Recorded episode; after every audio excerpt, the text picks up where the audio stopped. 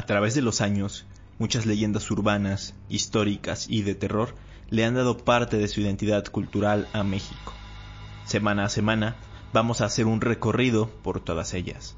Esto es Leyenda Urbana MX con Ismael Méndez.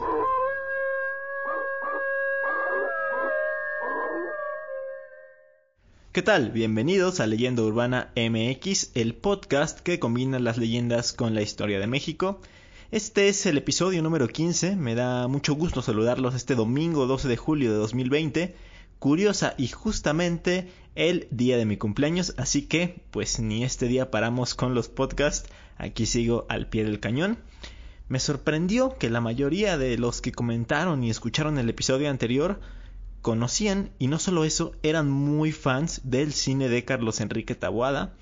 Está bastante bueno saber que ustedes sean conocedores de ese tipo de cine o de ese tipo de, temas, aunque pues tiene todo el sentido del mundo ya que me están escuchando y pues este programa toca temas demasiado similares. Ya saben que siempre son bien recibidos sus comentarios en cualquiera de mis redes sociales, Facebook Leyenda Urbana MX, Twitter e Instagram Ismael ZAEK y por cierto, ya está disponible el programa también en Apple Podcast. Si prefieren esa plataforma para escucharlo, pues búsquenlo, igual lo pueden encontrar como Leyenda Urbana MX. Ya veremos si vamos sumando más plataformas o si con estas es suficiente. Por ahí me lo habían pedido que estuviera en Deezer. Voy a empezar a checar para poder incluirlo también en su catálogo. Y bueno, ya veremos en dónde más se puede incluir. Pero en fin, hablemos ya de lo que pues venimos el día de hoy. Esta semana el tema no lo elegí yo. Les explico, tengo un perfil de Patreon activo, ya saben, esta plataforma en la que ustedes pueden apoyar a los creadores de contenido mediante donaciones mensuales y uno de los beneficios que yo tengo marcados ahí es la posibilidad de elegir un tema entre los miembros de, dicho mes. En este caso, como yo no lo comunico mucho ni me parece que sea esencial que ustedes tengan que gastar para seguir teniendo estos contenidos, pues son, los, son limitados los usuarios que, que me están apoyando ahí. Así que pues quiero agradecer a Diego Armando Martínez por el apoyo y la aportación. Así que el tema de esta semana, presagios funestos, lo escogió él. Asimismo, quiero enviarles saludos y agradecerles a los otros dos miembros de Patreon que están suscritos, Pablo Green y Osiris. Y ya saben, son bienvenidos solo si quieren o pueden apoyar en la plataforma. Y ya basta de palabrería, ahora sí, vámonos con el tema de hoy, que seguramente les va a gustar mucho, porque es sobre historias de los mexicas. De hecho, en el episodio de los animales que presagian muerte toqué muy por encimita este tema, pero hoy sí hablaré de él en profundidad. Trato ánimo Moctezuma. De mil maneras he intentado frenar a los malvados. Nada ha servido. Ni siquiera el oro. Incluso alcé en armas la ciudad de Cholula para detenerlos. Fue inútil. Vencieron con facilidad. La arrasaron. Primero que nada, vamos a retomar el concepto de presagio. Según el diccionario, un presagio es la acción de anunciar un hecho futuro a partir de la interpretación de ciertos indicios o por simple intuición. Así pues, los presagios funestos fueron una serie de señales que supuestamente presagiaban la caída del imperio mexica. Pero vámonos por partes porque para esta historia tenemos que remontarnos más o menos a los años 1509, 1510, 1511 en lo que era la Ciudad de México, Tenochtitlan. En ese entonces, como bien lo mencionamos en el episodio número 12, el Tlatuani de los mexicas era Moctezuma Xocoyotzin o Moctezuma II. Él era hijo de Axayacatl y nieto de Nezahualcóyotl. Según los estudios, según los estudiosos, nació alrededor del año 1466. Fue jefe militar durante el periodo del Tlatuani Aguizotl y pues tras la muerte de, de este Tlatuani eh, Moctezuma asumió el cargo siendo el antepenúltimo Tlatuani mexica, esto pues ya en los últimos años del imperio cuando era mucho más fuerte y tenía sometidos pues a un gran número de pueblos vecinos. Todos sabemos que los antiguos habitantes del Valle de México estaban bastante relacionados con su religión, tenían fuertes creencias y rituales, desde las ceremonias en el Templo Mayor hasta por ejemplo las ofrendas que se le hacían a, a Tlaloc y más importante aún, por ejemplo, su ceremonia del fuego nuevo. Voy a detenerme en esta última. Ellos creían firmemente que el mundo podía terminar. Tenían dos calendarios, uno llamado Shipowali, que estaba constituido por 365 días, y otro el Tonalpowali, que tenía 260 días. Pues bien, cuando estos dos calendarios se sincronizaban, se celebraba lo que llamaban el Fuego Nuevo, que significa atadura de años, y era llevado a cabo cada 52 años en un festejo de un ciclo que significa pues la renovación para el mundo y para los hombres. Si esta ceremonia no se realizaba, tenían la creencia de que el sol no volvería a salir. Por lo tanto, hacían todo este ritual con suma importancia. Se habla de que lo hacían desde antes de ser mexicas, desde que eran aztecas y estaban en el peregrinaje de Aztlán hasta encontrar la ciudad prometida o el lugar prometido para fundar pues la ciudad, lo que sería el imperio. Y el último de ellos se hizo en 1507, en lo alto del Cerro de la Estrella, en Iztapalapa. De hecho, si ustedes van, hay un museo de sitio y en la parte, en la cumbre, hay una especie de pirámide que es donde hacían o donde hicieron este último ritual, que consistía en dejar la ciudad en completa oscuridad mientras eh, ahí en ese sitio se encendía una gran hoguera y pues, se realizaban algunos sacrificios. Después algunos sacerdotes iban con antorchas a recoger parte de ese fuego de la hoguera y lo llevaban a, hacia las casas o a iluminar otra vez la ciudad y con esto pues este los, los mexicas se sentían jubilosos de saber de ver el fuego y de saber que iban a seguir viviendo en este en este plano. Y pues así como todo el pueblo tenía creencias tan extremas al grado de pensar que su mundo se terminaría, Moctezuma tenía la misma visión y de hecho él era incluso más supersticioso. Si bien él tenía conocimientos de medicina, astronomía, historia, cálculos calendáricos, etcétera, y además de que era pues un gran guerrero, porque eran características que, que se necesitaban para ser Tlatuani. Recordemos que no se, que no era una dinastía, sino era una elección. Eh, él tenía todas estas características, pero el tema de la religión para él parece que estaba por encima de todo ello. Se dice que fue su punto más débil y esto se vio más notorio cuando llegaron los conquistadores. Eh, por tal cosa hay quienes lo han llegado a llamar el rey supersticioso o incluso el rey cobarde. Pero ese ya es otro tema que puede quedar a discusión porque pues también hubo muchísimos factores que por lo pronto no voy a mencionar en esta emisión. Lo que sí es que incluso, como dato curioso, solía ir a visitar los vestigios de Teotihuacán, no como turista, sino para recibir mensajes de los ancestros. Pero bueno, teniendo en cuenta ya todo esto, años antes de la llegada de los españoles aparecieron una serie de señales con las cuales el Tlatoani supo que el imperio mexica estaba por llegar a su fin. Los presagios de la conquista, al ser acontecimientos extraordinarios, hechos portentosos, cargados con sus puestos mensajes de los dioses, por así decirlo, chocaron mucho con la mentalidad occidental. En un primer momento, pues se creía que eran manifestaciones de un poder sobrenatural no cristiano, esto obviamente para los conquistadores. Y en un segundo momento, pues se trataba de como de hechos míticos y que no estaban ligados a las religiones y mentalidades no occidentales, entonces no se quería tener registro de eso. Pero a pesar de todos estos prejuicios en contra de los presagios, pues la presencia era muy fuerte en todas las tradiciones orales indígenas y esto obligó a los historiadores y a los cronistas mantenerlos, registrarlos y guardarlos para la posteridad y justamente por eso los conocemos hoy en día.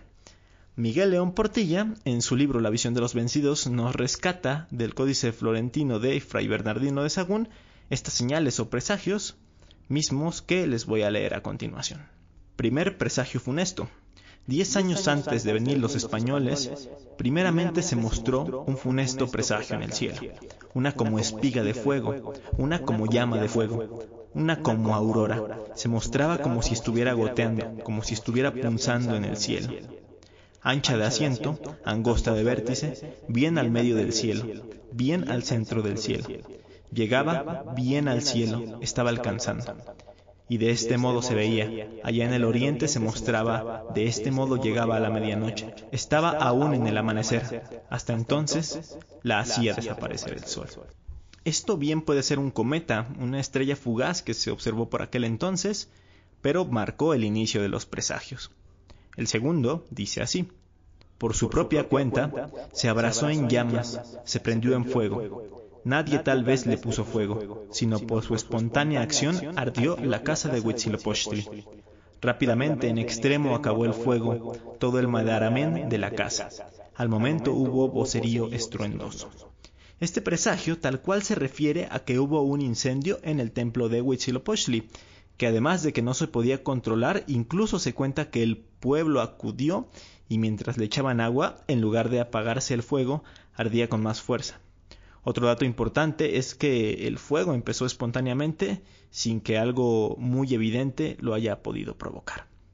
Continuemos con el tercer presagio. Fue herido por un rayo el templo. Solo de paja era en donde se llama Tzumulco. No llovía recio, solo lloviznaba levemente. En este se narra que un rayo cayó en una parte del templo mayor. Lo que parecía increíble es que el rayo haya caído sin estruendo, es decir, sin el trueno, y sin que estuviera lloviendo fuertemente, sino que solo había una leve llovizna. El cuarto es el siguiente. Cuando había aún sol, cayó un fuego. En tres partes dividió. Salió de donde el sol se mete, iba derecho viendo a donde sale el sol como si fuera brasa. Iba cayendo en lluvia de chispas. Larga se tendió su causa. Lejos llegó su cola. Y cuando visto fue, hubo gran alboroto, como si estuvieran tocando cascabeles. Este quizá sea el más complicado de entender, pero básicamente lo que dice es que llovió fuego, que del cielo cayó una estrella de fuego que desprendió colas de humo. Luego de este viene el quinto. Dice así, Hirvió el agua, el viento la hizo alborotarse hirviendo, como si hirviera en furia, como si en pedazos se rompiera al revolverse. Fue su impulso muy lejos, se levantó muy alto, llegó a los fundamentos de las casas y derruidas las casas se anegaron en agua. Eso fue en la laguna que está junto a nosotros. Se refiere a que el lago de Texcoco ardió, sus aguas se levantaron al hervir y esto provocó una marejada, una especie de tsunami que azotó las casas arrastrando a muchas de ellas y también matando a muchas personas. Este es mi favorito, el sexto presagio. Muchas veces se oía. Una mujer lloraba, iba gritando por la noche, andaba dando grandes gritos.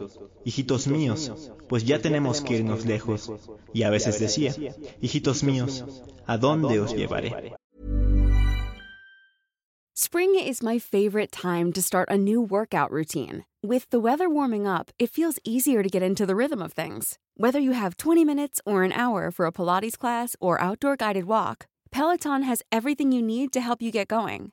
Get a head start on summer with Peloton at onepeloton.com. Tired of ads interrupting your gripping investigations? Good news. Ad-free listening is available on Amazon Music for all the music plus top podcasts included with your Prime membership. Ads shouldn't be the scariest thing about true crime. Start listening by downloading the Amazon Music app for free or go to amazon.com slash true crime ad free. That's amazon.com slash true crime ad free to catch up on the latest episodes without the ads. Acá sí me voy a detener un poco más, aunque pues ya hablaremos de esto en profundidad en un próximo episodio. Pero este presagio habla de la llorona. Aquí tiene su origen la leyenda. Y en este caso se habla de que esa mujer es la Cihuacóatl, cuyo nombre significa mujer serpiente o serpiente hembra. Esta mujer era para los mexicas la diosa de la fertilidad, del nacimiento, patrona de la salud, guía de médicos y parteras, pero también de la muerte, pues era protectora de las mujeres fallecidas en el parto, quienes eran consideradas como guerreras, y también era la, líder, la madre de la ciguateteo, que eran unos espectros que se aparecían en los, en los cruces de las calles y los caminos. De hecho, en el mismo códice florentino se les describe de la siguiente forma. Parece una mujer de palacio. Tiene aretes de obsidiana. Se viste de blanco. Se envuelve en ropa blanca. Luce lo blanco, la blancura. La blancura de su atavio desgarra el velo de las tinieblas, así como la lamentación, y sus aullidos desgarran el silencio y profetizan la guerra. Qué interesante todas estas similitudes, ¿no?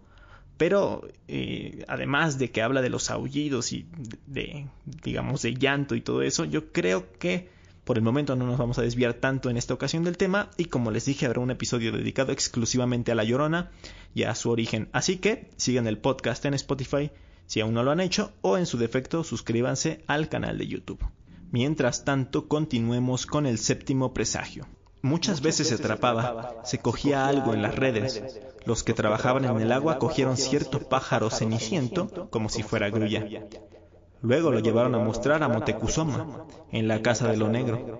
Había llegado el sol a su apogeo, era el mediodía. Había uno como espejo en la cabeza del pájaro, como rodaja de uso, en espiral y en rejuego. Era como si estuviera perforado en su medianía.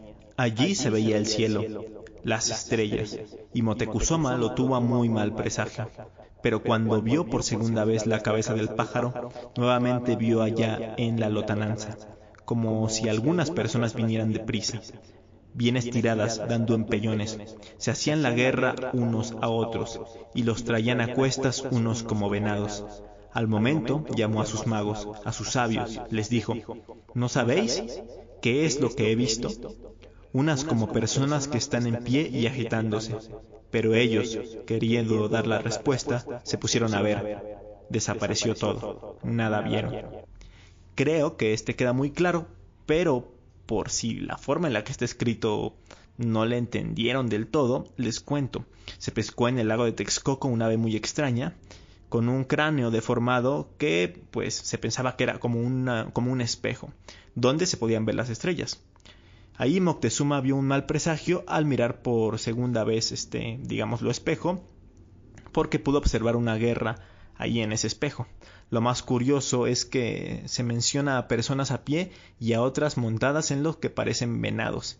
Y pues estaba viendo a los españoles montados en sus caballos, pero pues los caballos aún eran desconocidos en América. Y luego tenemos el octavo y último presagio. Muchas veces se mostraban a la gente hombres deformes, personas monstruosas, de dos cabezas pero un solo cuerpo. Las llevaba a la casa de lo negro, se las mostraban a Motecuzoma, cuando las había visto, luego desaparecían. Aquí sí no hay mucho que agregar, y es muy perturbador de hecho, se veían criaturas deformes con dos cabezas que después desaparecían. Los presagios llamados Tzetzahuitl entre los nahuas formaban parte de la filosofía y la cosmovisión de diversos grupos mesoamericanos y eran parte integrante de la memoria, la mitología y la explicación de su ser y su devenir. Se han tratado de buscar explicaciones acerca de todas estas señales, ya que con los conocimientos y los estudios actuales se podría determinar en sí a qué se atribuyen. Por ejemplo, Patricia Ledesma, quien es la directora del Museo del Templo Mayor, en una entrevista con Reporte Índigo mencionó que al hacer la curaduría de una exposición dedicada justamente a este tema, habló con geólogos porque lo más probable es que en el tercer presagio, en el que se menciona que un rayo destruyó un templo sin apenas llover, en realidad pudo haber sido un meteorito que cayó sobre ese lugar. Luego también el Instituto de Investigaciones Históricas de la UNAM publicó un libro llamado Historias de la Conquista, aspectos de la historiografía de tradición náhuatl, en el que se habla de ciertos fenómenos que pudieron dar lugar a los relatos de los presagios funestos. El primer presagio, el de la espiga de fuego, se atribuye con un misterioso fenómeno celeste llamado Mixpantli, el cual aparece en otras crónicas. Esta extraña manifestación tuvo lugar, según varias fuentes, entre el año 1509 y el 1510.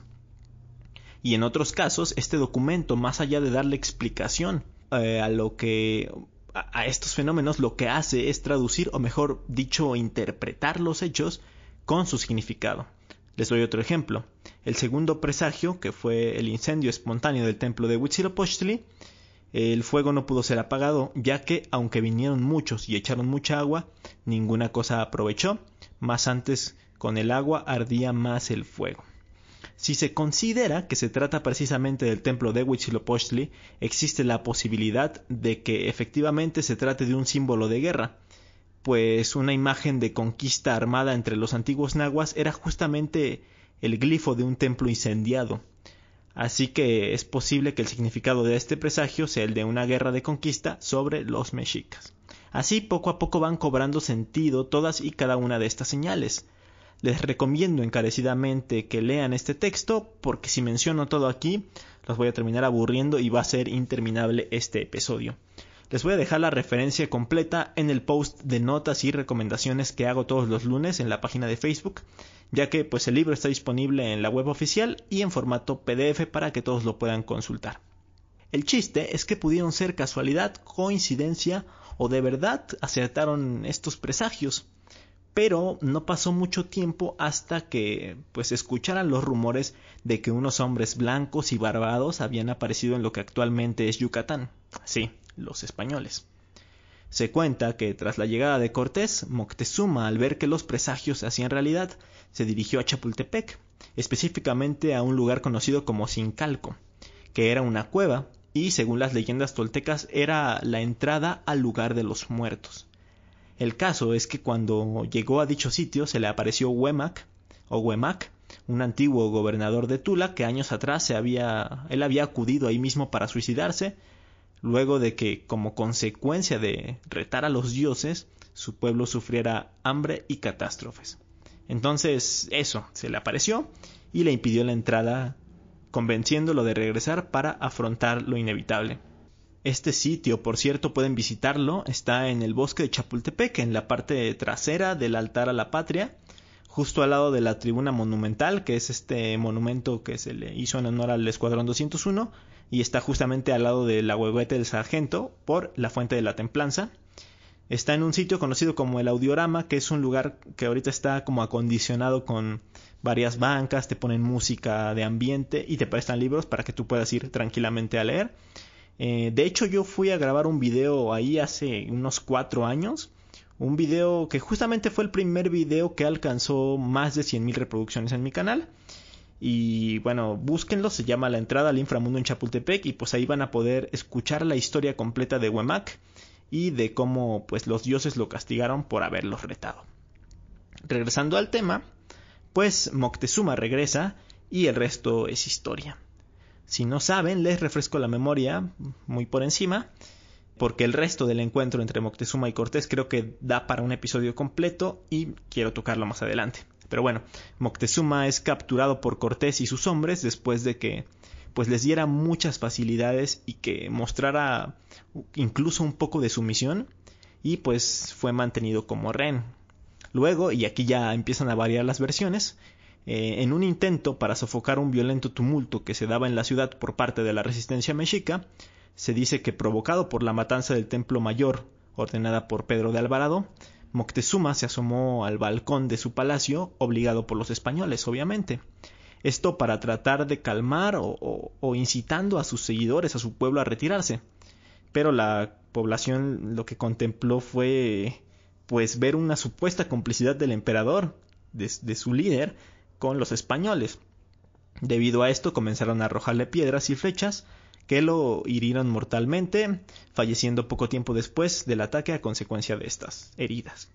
Sin embargo, hay testimonios, principalmente del lado mexica, en los cuales se afirma que Moctezuma ya estaba muerto cuando lo sacaron a la azotea, y otras fuentes dicen que ni siquiera sucedió lo de la azotea y simplemente lo mataron mientras lo tenían prisionero. Hasta la fecha no se sabe exactamente cómo murió, pero es bastante aceptado que la fecha de su muerte se registra el 30 de junio de 1520. O sea, ya se cumplieron 500 años de eso, justamente este año. Le sucedería en el poder a su hermano Cuitláhuac, quien encabezaría la resistencia y de hecho lograría eh, sacar a los españoles de la, ciudad eh, en una batalla que es conocida como la Noche Triste. Sin embargo, después murió a causa de la viruela así que fue elegido como último Huaytlatuani el águila que desciende, o sea, Cuauhtémoc. Pero si quieren saber cómo acaba la historia, vayan a escuchar el episodio de hace un par de semanas llamado ¿Dónde están los restos de Cuauhtémoc? De cualquier forma, terminaron cumpliendo los presagios funestos y en 1521 finalmente cayó el imperio mexica y dio inicio a una nueva etapa en la historia de México.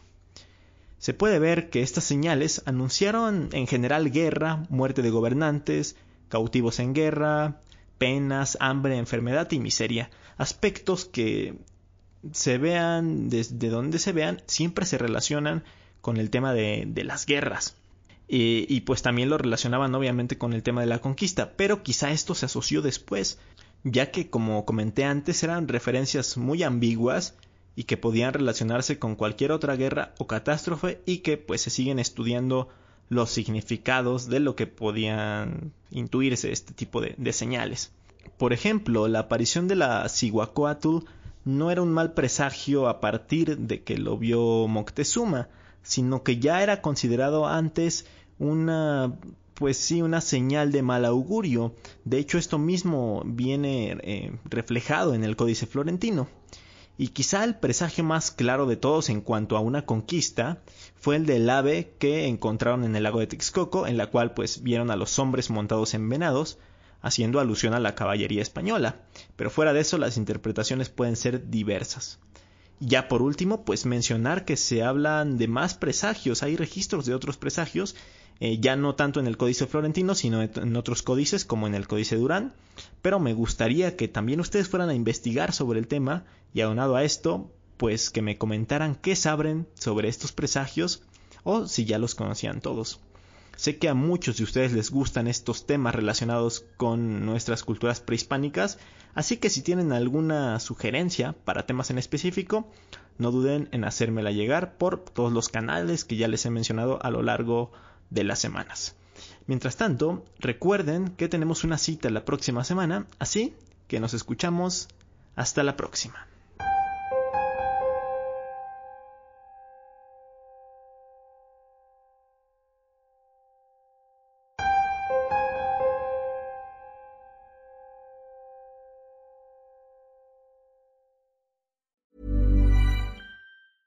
Tired of ads interrupting your gripping investigations? Good news. Ad-free listening is available on Amazon Music for all the music plus top podcasts included with your Prime membership. Ads shouldn't be the scariest thing about true crime. Start listening by downloading the Amazon Music app for free or go to amazon.com slash true crime ad free. That's amazon.com slash true crime ad free to catch up on the latest episodes without the ads.